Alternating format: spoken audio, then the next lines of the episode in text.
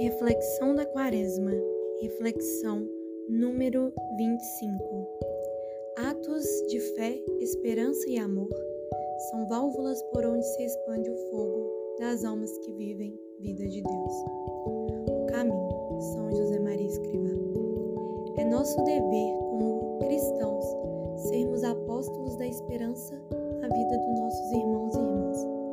Para isto, nossa vida deve ser exemplo de atitudes de fé, esperança e amor.